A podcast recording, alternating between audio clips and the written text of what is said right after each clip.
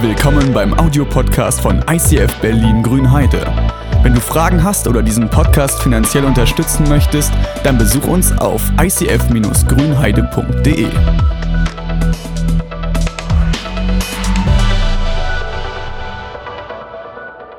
äh, finde diese Reihe sehr stark. Ihr könnt die Sachen bei YouTube nachschauen und das ist äh, wirklich eine sehr spannende Serie, in der wir uns befinden, diese Centered-Serie, weil wir drehen uns um diese ganze Frage, was macht ein Weltbild aus? Wie beantworten wir Menschen die grundlegenden Fragen des Lebens und welche Antwort kann so ein Christus-zentriertes Weltbild einnehmen? Welche Antworten würden wir als Christen geben, um Menschen diesen Glauben näher zu bringen, zu beschreiben, was wir, was unser Weltbild ausmacht? Und in der letzten Woche, da knüpfe ich ein bisschen an, beziehungsweise gebe ich eine Ergänzung. In der letzten Woche hat Tim über den Wert des Menschen gesprochen, dass der Wert vom Mensch eben nicht nur durch einen anderen Menschen bestimmt wird oder das, was man als Leistung oder als Gewinn irgendwie herauszieht, sondern dass Gott, der nichts von uns hat, uns einen Wert zuspricht, obwohl er nichts davon hat, spricht Gott dir und mir einen Wert zu, und sogar eine gewisse herausragende Stellung auf dieser Welt, dass wir quasi irgendwie dann doch anders sind. Er hat, oder irgendwo gab es dieses Bild mit, dass wir aus, der, aus Bäumen Musikinstrumente bauen, Dinge schwingen lassen können, welche Kunstformen wir herausbringen und diese krasse Rolle, die wir einhaben, diesen gewissen Wert, der dabei ist. Und das, das fand ich sehr stark und sehr spannend, aber es klang im Video eben schon an, dass diese unheimlich wertvollen Menschen manchmal ziemlich unheimlich sein können. Also die meisten von uns würden dem auch zustimmen, dass diese Welt irgendwie komisch drauf ist, dass irgendwas nicht stimmt, dass wir als Menschen das nicht so gut drauf haben, diese Welt gut zu verwalten. Das, was Gott uns als Schöpfungsauftrag gegeben hat, verwaltet sie, gestaltet sie, herrscht über die Erde, seid gute Verwalter, das kriegen wir irgendwie nicht so gut hin. Wir lassen diese Welt zugrunde gehen und merken, dass Ungerechtigkeit, Ausbeutung, Zerstörung, Ressourcen und Moral irgendwie verkommen sind. Die heutige Frage, wo liegt das Problem? Bei wem liegt die Schuld? Manche sagen uns Deutschen nach, dass wir sehr gute und analytische Denker sind. Äh, und bei der Frage nach, wer ist eigentlich schuld, könnte man davon ausgehen, dass wir eine gute Antwort finden. Aber ich glaube, dieser innere Reflex, den wir alle irgendwie in uns tragen, kommt auch da zum Klingen, dass wir so innerlich auf den Boden schauen und denken, na wir ja wohl nicht. Wir machen ja schon so viel oder wir sind ja, wir sind ja eigentlich nicht so krass beteiligt. Ich habe als Kind mal mit Feuer gespielt, bei uns im Haus gekogelt mit meinem Cousin und es hat ziemlich gestunken und waren natürlich alle schon fertig und so, haben wir irgendwie was anderes gespielt. Und irgendwann kamen meine Eltern nach Hause, wollten wissen, was es ist. Und ich, hab, ich wusste, ich bin schuld. Aber ich habe das so abgestritten. Ich habe gewollt und gehofft, dass es nicht rauskommt, weil ich bin ja nicht schuld. Kannst ja immer noch abschieben. Ich wusste nicht, dass mein kleiner Cousin mich verpetzt hat. Ähm, aber auch dann wäre es klar gewesen, wer war da und dann ist es ja logisch. Aber innerlich war dieser Reflex da, ich, ich will doch nicht schuld sein. Ich will doch, dass das nicht rauskommt, dass ich irgendwie, ich bin doch nicht schuld, ich bin doch nicht schlecht. Wir wollen nicht konfrontiert werden und wir wissen, irgendwas ist falsch gelaufen, auch auf dieser Welt. Und wir schauen uns heute an, dass wir das Problem sind. Dass der Grund für das Unrecht in dieser Welt bei uns liegt. Im gewissen Maße vielleicht sogar bei dir oder bei mir. Und um der Predigt gut folgen zu können, haben wir wieder so ein U-Version-Event gestartet. Also du kannst in deiner Bible-App rechts unten auf Mehr klicken. Unter Veranstaltungen wirst du uns dann finden und kannst die wichtigsten Aussagen der Predigt, du kannst die Bibeltexte mitlesen und du kannst auch deine Notizen dort machen, um auch weiterzugehen. Auch der Link zum Videoclip wird nochmal drin sein. Äh, da kannst du reinschauen. Ähm, genau. Die erste Bibelstelle, die stammt aus dem Römerbrief.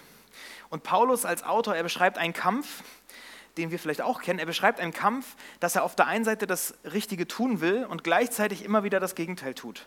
Also wir wissen, was richtig wäre, wie man eigentlich lebt und was auch immer gut ist. Wir wissen sogar, was Gott vielleicht richtig und falsch findet und trotzdem passiert oft genau das Gegenteil, dass wir andere Dinge erleben und äh, machen, als wir eigentlich wollen. Und im Römer 7, da beschreibt Paulus genau diesen Kampf. Ich weiß ja, dass in mir, das heißt in meiner eigenen Natur, nichts Gutes wohnt fast eine philosophische Frage. Ist da jetzt Mensch von Grund auf gut oder böse? Ja? Ich weiß, dass in mir, in meiner eigenen Natur nichts Gutes wohnt. Obwohl es mir nicht am Wollen fehlt, bringe ich es nicht zustande, das Richtige zu tun. Also ich will ja, aber ich bringe es nicht zustande. Ich tue nicht das Gute, das ich tun will, sondern das Böse, das ich nicht tun will. Wenn ich aber das, was ich tue, gar nicht tun will, dann handle nicht mehr ich, sondern die Sünde, die in mir wohnt. Ich stelle also folgende Gesetzmäßigkeit bei mir fest. So sehr ich das Richtige tun will, was bei mir zustande kommt, ist das Böse. Zwar stimme ich meiner innersten Überzeugung nach dem Gesetz Gottes mit Freude zu. Ich heb die Hände, ich bete, ich was auch immer, ich, ich, ich will Gottes, ich stimme Gottes Gesetz mit Freude zu, doch in meinem Handeln sehe ich ein anderes Gesetz am Werk. Es steht im Kampf mit dem Gesetz, dem ich innerlich zustimme und macht mich zu seinem Gefangenen. Darum stehe ich nun unter dem Gesetz der Sünde und mein Handeln wird von diesem Gesetz bestimmt. Ich unglückseliger Mensch, mein ganzes Dasein ist dem Tod verfallen. So zu leben führt ins Leid, in den Tod. Dieser, dieses, dieses Gesetz der Sünde, das führt dich in den Tod, das führt in diese Zerstörung, die wir, von der wir gesehen haben. Wird mich denn niemand aus diesem elenden Zustand befreien? Doch. Und dafür danke ich Gott durch Jesus Christus, unseren Herrn. Es gilt also beides. Während ich meiner innersten Überzeugung nach dem Gesetz Gottes diene, bin ich doch gleichzeitig, so wie ich von Natur aus bin, an das Gesetz der Sünde versklavt. Also Paulus beschreibt einen Kampf, der in ihm tobt und es, dass es scheinbar so ein Gesetz von Sünde gibt. Ein Gesetz, dem er nicht entfliehen kann. Und diesen Kampf, den kennen wir vermutlich alle. Das ist der Grund, warum manche Christen genauso stolpern und fallen wie der Paulus. Dass manche Pastoren, manche christlichen Vordenker, große Helden im Glaubensleben, dass sie genauso moralische Vergehen auch tätigen, dass sie auch korrupt reagieren, dass sie auch an Ausbeutung beteiligt sind. Und das kriegt man manchmal mit in der christlichen Welt, wenn man die Boulevardblätter dort auch liest. Ähm, das, da, da tauchen in der Christenwelt ganz genauso Dinge auf. Das ist nicht nur die bösen Nichtchristen oder die Ungläubigen oder was sie alles tun, sondern das ist ein Kampf, den wir Menschen genauso erleben, den Paulus ganz genauso beschreibt. Ich will das nicht rechtfertigen. Paulus rechtfertigt das auch nicht, aber er sagt, das ist das Problem, in dem er drinne steckt. Er weiß, was richtig und falsch wäre, aber ich kriege es nicht hin. Ich tue das Gegenteil. Dieses Problem hatte nicht nur Paulus, es hatte auch ein David, ein Simson, ein Judas, Hananias, Sapphira, Simon, Franzi, André und du kannst sie weiter nennen. Wir tun oft das Gegenteil von dem, was wir eigentlich tun wollen. Und der unheimlich wertvolle Mensch tut ziemlich unheimliche Sachen. Kleines Zeitteaching, wir hatten heute früh gerade kurz darüber gesprochen, dass manchmal eben genau die Menschen Dinge tun und nicht wissen, wie sie damit umgehen, dass auch Christen in schwierigen Lagen sind und nicht wissen, wie man, darüber, wie man damit umgeht und manchmal keinen Ausweg mehr sieht. Und deshalb reden wir so oft davon, dass wir ehrlich werden vor Gott, wenn man merkt, ich bin in diesen Kämpfen drinne oder ich, ich komme da alleine nicht weiter. Ich weiß die Auswege nicht, dass man nicht das nur mit sich ausmacht, sondern dass man mit Gott im Gespräch ist und dass man genauso mit Menschen auch im Gespräch ist, dass wir sagen, wir brauchen dieses Gegenüber, wir brauchen einen vertrauten Rahmen, wo ich Menschen an meine Kämpfe mit ranlasse. Diese vier Punkte, die am Ende immer kommen in den Predigten, das ist eine Sache, die Tag für Tag für jeden gilt, wirklich zu erleben. Ich, settel, ich, ich, ich, ich ähm, treffe mich immer wieder bei Gott und ich lasse mich immer wieder reinwaschen dass wir nicht so tun, als Leiter wäre man jetzt perfekt oder als Pastor hat man keine Probleme oder sowas, sondern diesen Kampf mit der Sünde, den erleben wir alle. Und deshalb ist es wichtig, in vertrauten Kreisen zu sein, in einer Kleingruppe angedockt zu sein, in vertrauten Coaching-Verhältnissen, in Mentorenschaften zu sein, weil du sonst irgendwann nicht mehr weiter weißt. Aber auch das ist eigentlich nur ein Randthema. Diese ganzen Kämpfe, sie bringen uns dazu, dass wir und unsere Welt leidet. Und das sehen wir ja, dieses Leid in der Welt, das wird immer größer und das immer krasser. Und das ist wie ein Virus, so stand es in dem Video, das sich ausbreitet. Diese ganze Welt ächzt und stöhnt. Und Paulus schreibt das auch in diesem Römerbrief, ein krasser Brief. Äh, wir wissen allerdings, die gesamte Schöpfung, dass die ganze Schöpfung jetzt noch unter ihrem Zustand seufzt. Als würde sie in ihren Geburtswehen liegen. Also das zerreißt dich. Ja? Und sogar wir, denen Gott doch bereits seinen Geist gegeben hat, wir haben ja schon Gott in uns, den ersten Teil des künftigen Erbes, sogar wir seufzen innerlich noch, weil die volle Verwirklichung dessen noch aussteht, wozu wir als Gottes Söhne und Töchter bestimmt sind. Wir warten darauf, dass auch unser Körper erlöst wird. Also wir gehören genauso dazu. Nicht nur die Andersgläubigen. Das Ziel unseres Lebens, diese Einheit mit Gott, die haben wir verspielt. Das ist das Eigentliche, dass wir Gottes Herrlichkeit widerspiegeln sollen, dass wir Menschen Gottes Licht, seine Herrlichkeit reflektieren, dass wir ihm ähnlicher sind. Aber die Menschheit hat mit dem Sündenfall diesen Draht zu Gott gekappt können es jetzt auch da wieder auf Adam und Eva schieben, ja, aber diesen Arm, den sie sich irgendwie ausgerissen haben und dann merken, die kriegen den nicht wieder ran. Diese Verbindung zu Gott, diese Nähe zu Gott, sie, sie haben es irgendwie, sie haben sich von Gott getrennt und stellen dann fest, du kriegst es gar nicht wieder zusammen. Und ich glaube, Adam und Eva, sie haben diesen Verlust am ehesten gespürt oder so stark und so krass gespürt wie kein Mensch danach, weil sie wussten, wie es sich anfühlt, direkt mit Gott verbunden zu sein, auf Augenhöhe mit ihm im, im Garten unterwegs zu sein. Sie wussten, wie es sich mit einem Arm angefühlt hat. Für uns ist diese Trennung irgendwie normal und manchmal hat man so Momente, wo man vielleicht denkt, ja, das könnte, da könnte irgendwie noch was dran sein oder da könnte noch mehr hinterstecken, ja. Aber dieses krasse Erleben, das können wir gar nicht so richtig nachvollziehen. Römer 3, 23, alle haben gesündigt und in ihrem Leben kommt Gottes Herrlichkeit nicht mehr zum Ausdruck. Das gilt für uns alle. Dieses Dilemma der Welt, das kannst du nicht ähm, beantworten, ohne eine Frage zu beantworten, was richtig und was falsch ist. Diese Frage nach richtig und falsch, gibt es das überhaupt? Das ist, äh, das, du wirst diese Grundfrage nach dem Leid nicht ohne diese Frage beantworten können. Gibt es überhaupt ein richtig und ein falsch? Und wir schauen uns heute ein philosophisches Modell an oder eine Fragestellung an, ein, ein, ein Beispiel, ein Vergleich, eine soziologische Beobachtung über uns Menschen. Äh, und da gibt es diesen moralischen Relativismus. Ihr seht gleich eine Definition oder auch in der App. Ich glaube, das ist so diese Denkschule, die uns am meisten prägt als Gesellschaft oder die, uns als Gesellschaft wahrscheinlich am ehesten beschreibt. Wo ich mich auch intuitiv erstmal total wiederfinde, wo ich sage, das ist, was mich irgendwie ausmacht. Meine Geschichte, mein, meine Erziehung, meine Kultur hat mich so geprägt. Wir sind als Kirche und als Menschen dieser Kirche genauso geprägt.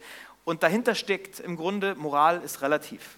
Moralische Ansichten über richtig und falsch, was ist gut, was ist böse, ist, ist scheinbar relativ. Jeder baut seine Kultur, seine Überzeugung aufgrund von der Geschichte, in der ich lebe, welche Erfahrungen ich gemacht habe, was meine Eltern mir erzählen, welche Werte ich erlebe und ich, ich baue mir die Dinge zusammen.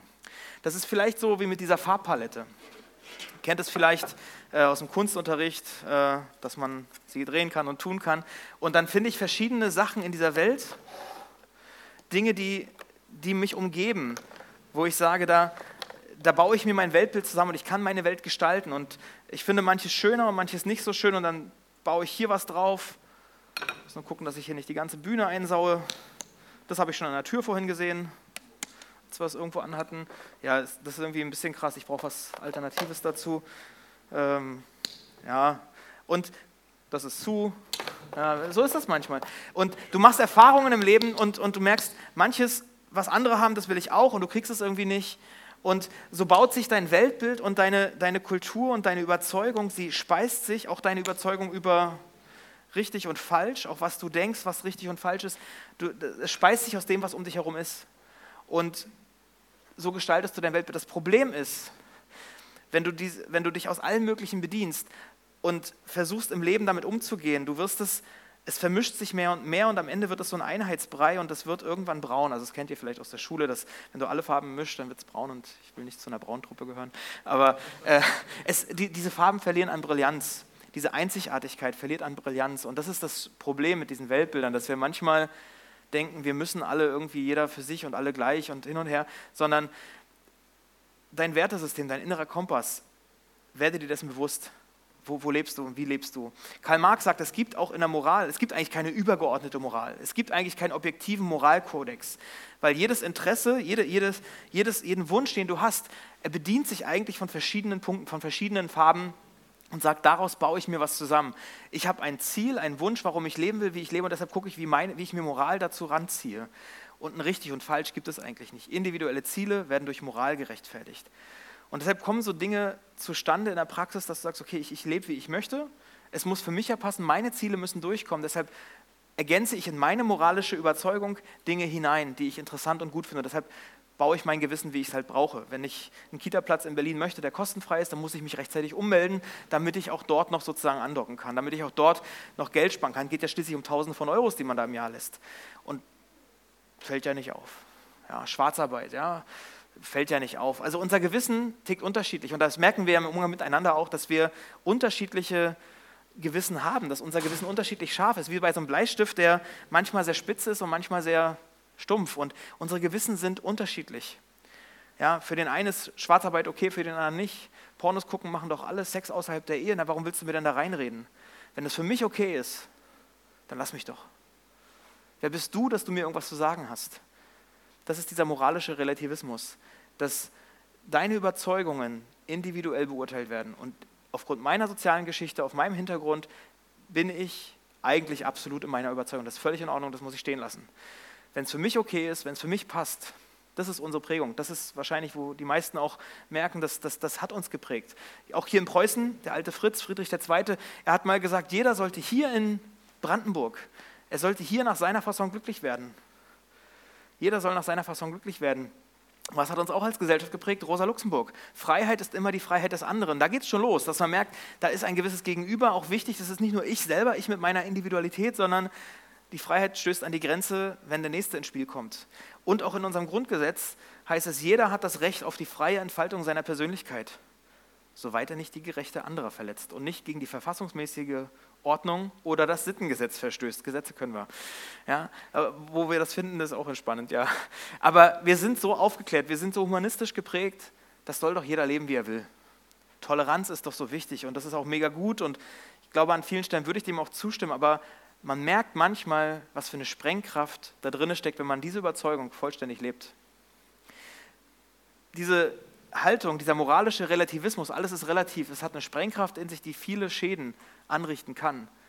Mehr als man vielleicht denkt. Und das ist auch die große Kritik an diesem moralischen Relativismus, weil er darf sich nicht über andere erheben, weil der individuelle Mensch mit seiner Überzeugung steht wie absolut da und da darf man doch keine Kritik äußern.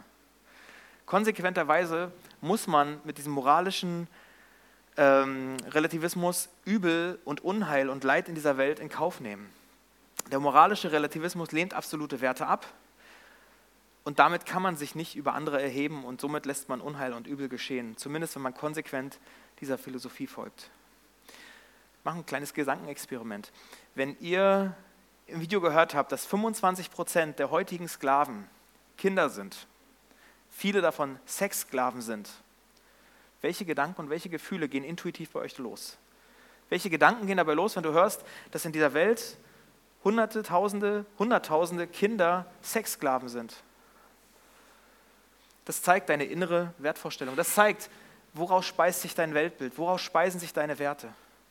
Und es wird anders sein, deine Reaktion wird unterschiedlich sein. Wenn du selber Kinder habt, wirst du anders reagieren, wird es vielleicht heftiger sein. Wenn du selber Missbrauch erlebt hast, auch das wenn wir den Prozenten folgen, auch das, das werden unter uns einige sein, dann wirst du anders auf diese Vorstellung, auf diesen Fakt reagieren.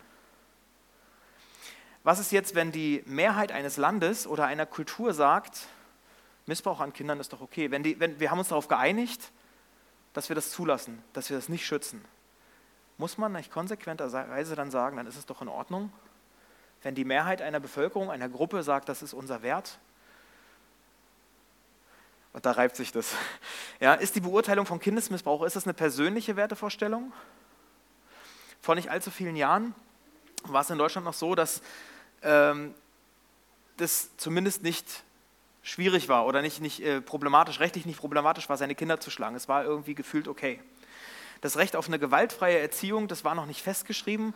Und auch in den ersten Jahren, als es dann irgendwann losging, dass man Kinder sozusagen an der Stelle schützt, da weiß ich aus der Klasse zumindest, dass es bei manchen gang und gäbe war. Da hatte sich eine, die Gesellschaft, die gesagt hat, wir wollen einen Schutz aussprechen über schutzbedürftigen Kindern, es hatte sich noch nicht etabliert.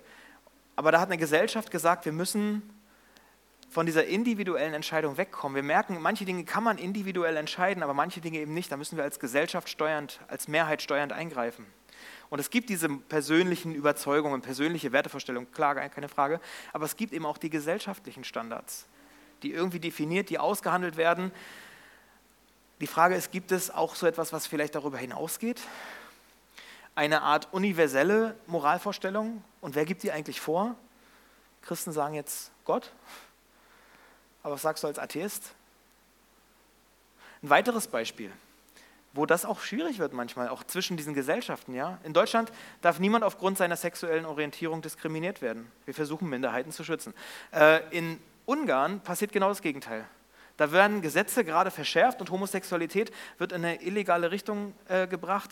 Und muss man da jetzt eingreifen, wenn man in Deutschland was anderes denkt als die? Was sagt man jetzt als Christ? Wie sortiert man selber mit diesen äh, Dingen um? Muss ich da jetzt überhaupt Stellung beziehen oder nicht?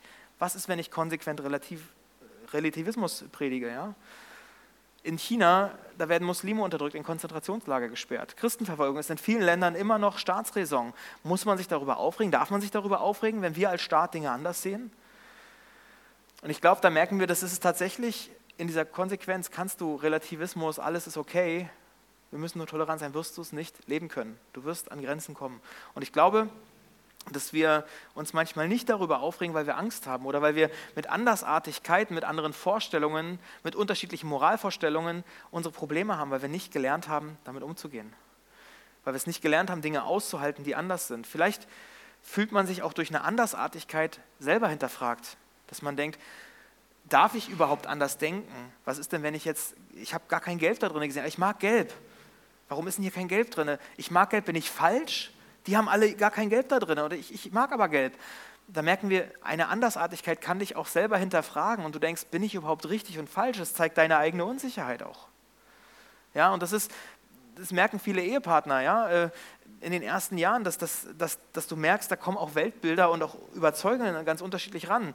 Ja, dass das Vorstellungen von, von Großzügigkeit unterschiedlich bewertet werden. Ja? Oder wie oft muss man die Eltern zu Besuch haben oder die Eltern besuchen? Ja, ich, mein Mitbewohner hat andere Vorstellungen von Ordnung als ich. Und ich denke manchmal, ja, okay, muss man miteinander umgehen. Und ich merke, das ist schon schwer bei Leuten, die man mag, dass man diese unterschiedlichen Vorstellungen von richtig und falsch, was ist, was, was ist Pünktlichkeit, was ist Unpünktlichkeit, was ist Sauberkeit, wo ich merke, das ist bei Leuten schon schwer, mit denen man gerne zusammen ist. Wie schwer ist es denn in der Gesellschaft? So Mittelfeld wäre vielleicht so eine Kirche oder ein Sportverein oder eine Schulklasse oder ein Team oder ein Arbeitsbereich, wo man sagt, man hat regelmäßig mit Menschen zu tun, aber ich muss es lernen, Unterschiedlichkeiten auszuhalten. Und ich glaube, dass viele Angst haben, dass sie mit ihrer Meinung nicht richtig liegen und sich deshalb eigentlich gerne eine übergeordnete Instanz wünschen würden. Innerlich spüren, mit dieser ganzen Individualität komme ich in einen Druck und eigentlich möchte ich mehr als das. Es gibt noch diesen Denkanstoß oder diesen Denkansatz vom moralischen Universalismus mit diesem Universalismus glaubt man, dass die Menschen ein moralisches Wissen aus externen Quellen, also von der Gottheit oder von einer Lehre ableitet. Und andere sind davon überzeugt, dass so moralische Tatsachen äh, aus der Natur oder aus der Wirklichkeit kommen. Wir hatten jetzt vor kurzem häufiger dieses Naturalismus, Pantheismus, Theismus. Und je nachdem, wie sich dein Weltbild speist, wirst du auch bei moralischen Instanzen unterschiedliche Antworten finden, wo das herkommt. Aber es bleibt gleich, es gibt eine übergeordnete, universelle ähm, Moral oder Ethik, die unabhängig von den Umständen, von den Tatsachen Bestand hat, die nicht variabel ist. Und wir als Christen sagen, es gibt dieses richtig und das falsch. Es muss es sogar geben. Es gibt diesen Gott, der eine Vorstellung von richtig und falsch hat. Und in den Vorgesprächen zur Predigt, da habe ich äh, schon gemerkt, dass das, das würden wir als Christen, oder die meisten Christen würden dieser Sache gar nicht widersprechen, dass es eine göttliche Vorstellung von Moral und von Ethik gibt. Vermutlich der Großteil hier im Raum genauso. Aber wenn wir näher zoomen, habe ich gemerkt, auch da inhaltlich, was es genau bedeutet, geht es manchmal sehr auseinander.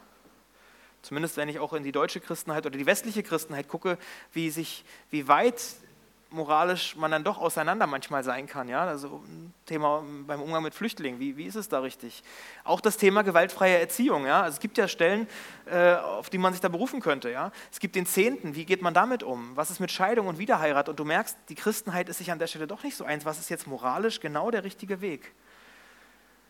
Was ist denn die biblische Wahrheit? Was ist denn Gottes Moralvorstellung? Komm ins ICF, du wirst es herausfinden. Nein, Nein äh, es kann tatsächlich provozieren, äh, dass ich glaube, diese eindeutige moralische Vorstellung, festgeschrieben in zehn Geboten, die unveränderbar und nicht falsch verstehbar sind, die gibt es nicht. Diese eine unveränderliche Empfehlung, was ethisch korrekt und falsch ist, ich glaube nicht, dass wir sie aus der Bibel herauslesen können. Weil das zeigt die Geschichte der Christenheit, das zeigt die Geschichte des Judentums, das zeigt die Geschichte, die du in der Bibel liest, dass moralische Punkte, moralische Fakten von Zeit zu Zeit unterschiedlich bewertet wurden. Die Liste von eben kann ich weiterführen. Das Rolle von Sklaverei, die Rolle der Frau, Leitungsmodelle, Vielehe, Essensvorschriften, Umgang mit Rechtsstreitigkeiten, Dämonen und Geister. Auch da ist es gibt eine Grundlinie. Und ich, das sage ich auch nochmal ausdrücklich, die großen Punkte, die, die die Grundlinie von, von den Geboten, die haben sich ja nicht verändert. Die Grundlinie ist gleich, aber es gibt einzelne Punkte, wo Gott plötzlich andere Schwerpunkte legt, wo es manchmal in eine unterschiedliche Richtung geht. Und da habe ich für mich eine Lösung gefunden oder das war interessant in den Gesprächen zu sagen, warum ist es denn so oder wie ist es denn, was, wenn Gott einen Anspruch hat, wie gehen wir damit um, wie würden wir das denn beantworten? Und ich glaube, dass Gott mit seinen Regeln und Geboten immer in die jeweilige Gesellschaft reingesprochen hat. Gott redet immer in die jeweilige Gesellschaft, in die Zeit, in der die Menschen leben und versucht dort sein Wesen und seine Klarheit hineinzugeben. Wenn Gott redet und Gebote und Gesetze gibt, dann geht es immer in die jeweilige Gesellschaft. Dann geht es immer in die Zeit, in der sie leben. Und es kann sein, dass die Schwerpunkte, die Gott in dieser Welt oder in, dieser, in diesem Jahrhundert hineinspricht, anders sind als im nächsten Jahrhundert oder vor 500 Jahren. Gott versucht immer, Menschen aufzurütteln und zu sagen, komm zurück zu meinem Wesen.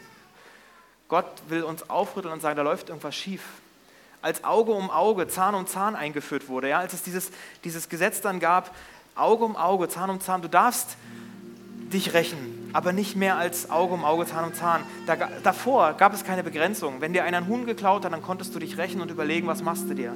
Wenn dir einer auf die Fresse haut, dann haust du dir den Kopf ab. Es war völlig in Ordnung. Und Gott sagt immer, halt, stopp, das geht so nicht. Findet eine Begrenzung. Maximal darfst du ihm das Gleiche antun. Da merke ich, Gott geht einen Prozess. Hätte er gleich, wie Jesus einige Jahrtausende später gesagt, Feindesliebe, meines die Rache, ihr doch nicht. Du sollst deinen Feind nicht nur aushalten, und, und, und, sondern sogar den Feind lieben, ihm noch Gutes tun. Das ist ja noch ein krasseres Ding. Das hätten die Menschen an der Stelle, glaube ich, nicht gemacht. Ich glaube, die wären nicht weggerufen, die hätten einfach, die hätten völlig ignoriert. Gott ruft immer wieder in eine Gesellschaft hinein und ich glaube, wenn wir von Gottes unwandelbaren, und daran glaube ich, von seinem unwandelbaren und facettenreichen Wesen ausgehen, dann können wir Moral und Ethik verstehen.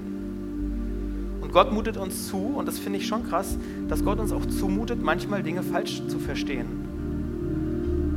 Gott mutet es uns zu, dass wir Fehler machen. Und für mich ist das verbindende Element in dieser moralischen Reise, für dieser Reise von richtig und falsch, was ist an ethischen Standards korrekt, das Verbindende ist, dass wir Moral vom Wesen Gottes her denken. Und was heißt das? Schau dir das Leben von Jesus an. Schau auf die Lehren Jesu.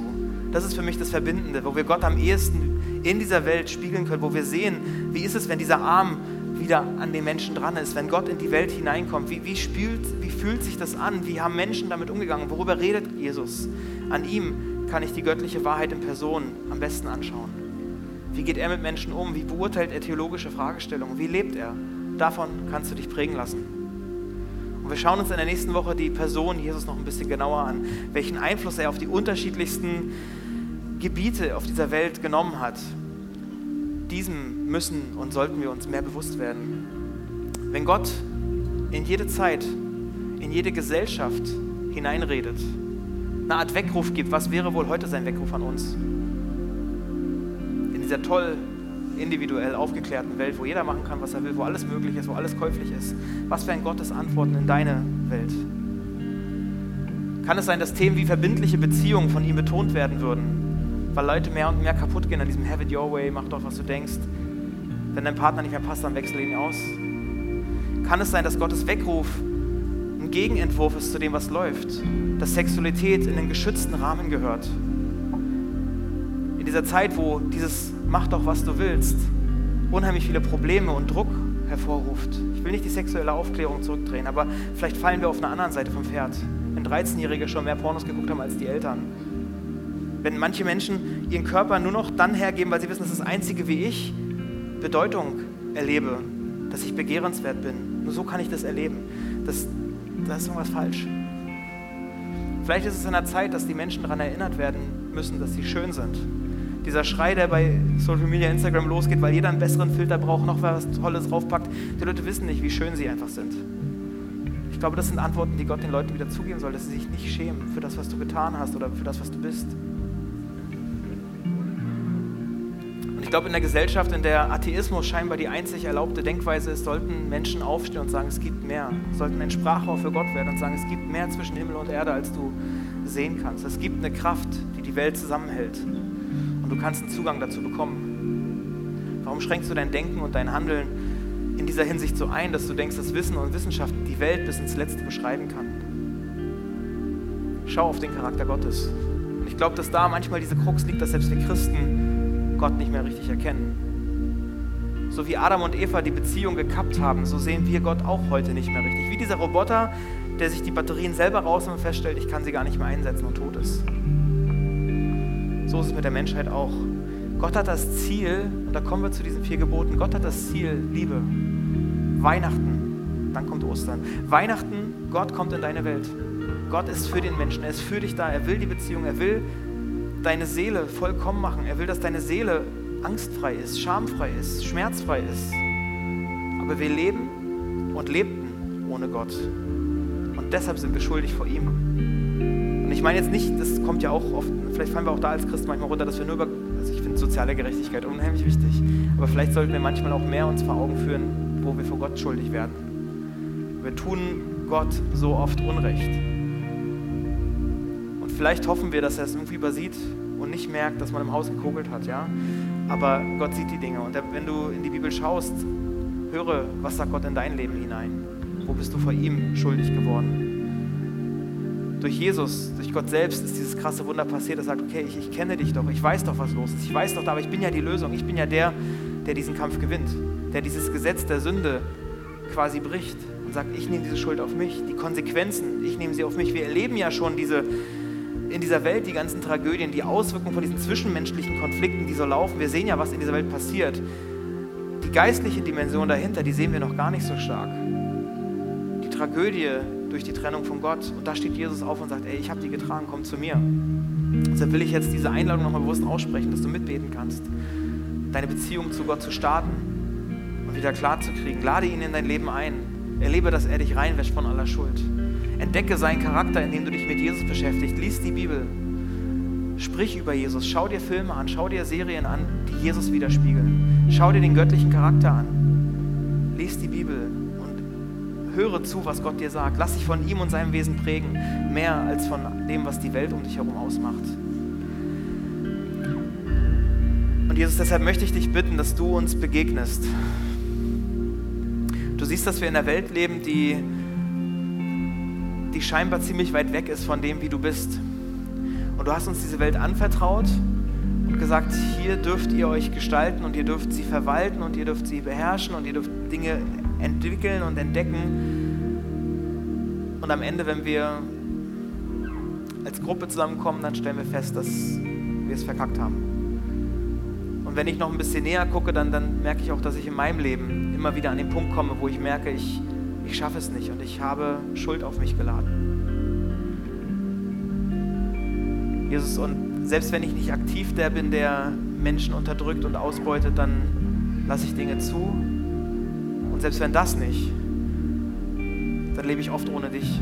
Und dann lasse ich dich oft nicht in mein Denken rein, überlasse dir die Führung meines Lebens nicht. Und ich möchte dich bitten, dass du mir diese Schuld nimmst.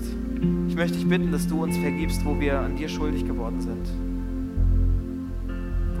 bitte dich, dass du uns reinwäscht von aller Schuld. Und dass unsere Seele, dass unser Innerstes, dass unser Geist spürt, wie es ist, in deiner Gegenwart zu sein.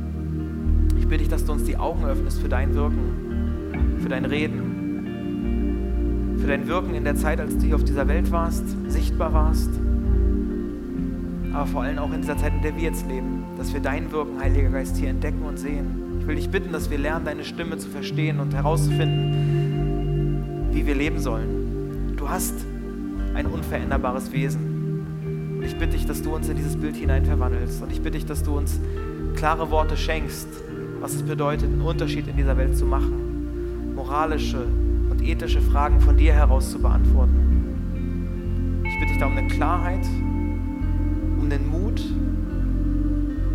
auch einen Mut dazu zu stehen, dass wir Dinge anders sehen Du hast uns in diese Welt gestellt, die manchmal ziemlich pervertiert ist und anders lebt. Und ich bitte dich, dass du uns sicher machst in dir. Dass du uns hilfst zu formulieren, was wir, was wir entdeckt haben, was wir kennen, was wir erkannt haben. Und ich bitte dich, dass wir nicht nur darüber leben, sondern vor allem das Leben. Danke, dass du mit uns unterwegs bist und da, wo wir Dinge nicht schaffen, dass du Vergebung hast, Jesus. Ich bitte dich, dass du uns segnest für diese Woche dass du uns ausstattest mit deinem Geist, mit deinem Gespür für richtig und falsch und dass du uns hilfst, in dieser Welt dich wieder zu spiegeln. Amen.